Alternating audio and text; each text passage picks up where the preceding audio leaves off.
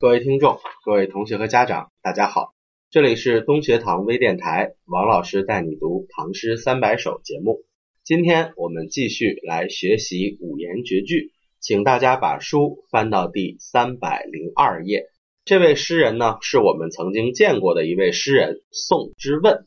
那么他的一首非常脍炙人口的写思乡的作品《渡汉江》。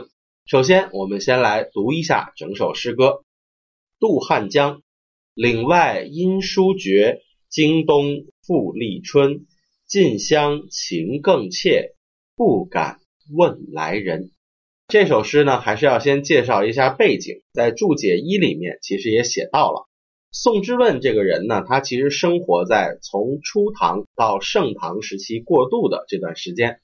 当时呢是武则天当政，那么武则天呢啊宠信一个叫张易之的人。这个张易之啊，在武则天活着的时候，就靠这个阿谀奉承，靠跟武则天的亲近，获得了非常高的地位。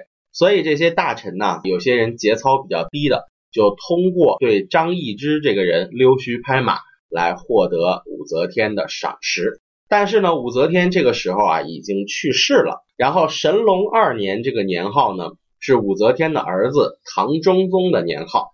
那既然武则天已经去世了，那当初围绕在武则天身边的这批小人就要倒台了。所以唐中宗呢就追究了宋之问去谄媚张易之的这件事情，就把他贬到了岭南。那么我们也知道，贬到岭南的时候啊，这个唐朝的时候，岭南地区还是一个非常艰苦的地区，气候啊、环境啊都非常的恶劣。所以很多人贬到岭南之后都没法活着回来，都死在了当地，因为水土不服、气候等等一系列的原因。然后宋之问呢，就觉得去了岭南九死一生，所以呢，他到了岭南没多久之后，就冒着危险偷偷的潜逃回了他洛阳的家乡。这件事情说白了就跟越狱差不多了，把你贬到岭南去了，你竟然敢私自回来，对吧？这个时候他其实冒了很大的风险。然后在北上的途中，要从岭南回到河南洛阳这个地方呢，就必须要渡过汉水。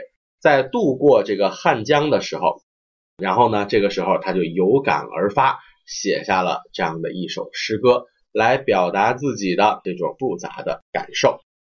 这是整个故事的背景。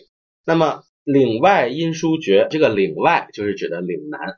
因为唐朝当时在北方，隔着一道这个山岭，那就叫岭外或者叫岭南，是一个意思。音书绝的意思就是书信呢都没有办法传递。这个呢就跟我们之前讲过很多次的典故有关系。因为古人认为书信是靠大雁的，但是大雁呢飞到湖南的衡阳就不再往南飞了，而岭外也就是岭南是一个比湖南衡阳还要靠南的地方。大雁到不了，那书信就没法传，所以呢，他就说叫岭外音书绝，这个地方是连音信都不通的地方。然后京东复历春，在头一年的年底被贬到岭南，如今已经是第二年的春天了，这就是所谓的京东复历春，已经过了一年了。所以呢，在这样的一个音信不通的地方过了一年，那可想而知他的思乡之情。应该是非常的迫切的，而且毕竟又是环境恶劣，对吧？但是在这样的过程中，那，叫近乡情更怯，不敢问来人。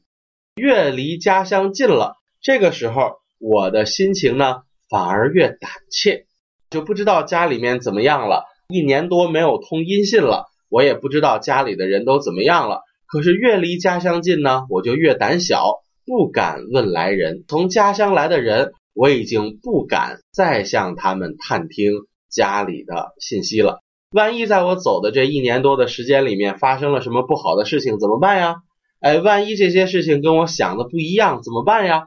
哎，这种担心的情感就一直在他的心里面挥散不去。于是就越近家乡，越不敢探听家乡的消息。这就是近乡情更怯。不敢问来人，这两句也是我们从唐朝传到今天的非常脍炙人口的两句诗。当然，这样理解呢，这首诗非常的有味道。他把一个久别还乡的人的这种心态写的非常的细腻，非常的真实。但是也有人吐槽啊，说因为宋之问这个人呐，他是逃犯，他是私自回来的，为什么近乡情更怯，不敢问来人啊？是因为他作为一个逃犯的身份，越离家乡近，他就越害怕被人发现。但是从家乡来的人这么多，万一认识他，认出他宋之问了，说：“哎，你怎么逃回来了？”这样子不就尴尬吗？啊，就容易被警察发现。所以这个时候叫近乡情更怯，说他写的是一个。逃犯怕被家乡人认出来的这么一种胆小的心情，你这样子一解释啊，整首诗歌那真的是一点诗的味道都没有了。但是这古人就开始有这个吐槽了，说宋之问这写的是逃犯的心情，并不是一个回乡之后又怕探听家乡的信息的人的心情。但是你这样一解释之后，真的这个诗啊就没法读了。他确实是个逃犯，但是他的这个怯，这个胆小啊。你不能说他是因为害怕被人认出来的胆小，这样子解释呢，那诗歌就没有办法再当成诗歌来看了，这也是我们需要注意的一个地方。好，接下来呢，我们还是回顾一下整首诗歌。渡汉江，岭外音书绝，经冬复历春。近乡情更怯，不敢问来人。时间关系，本期节目就先到此为止。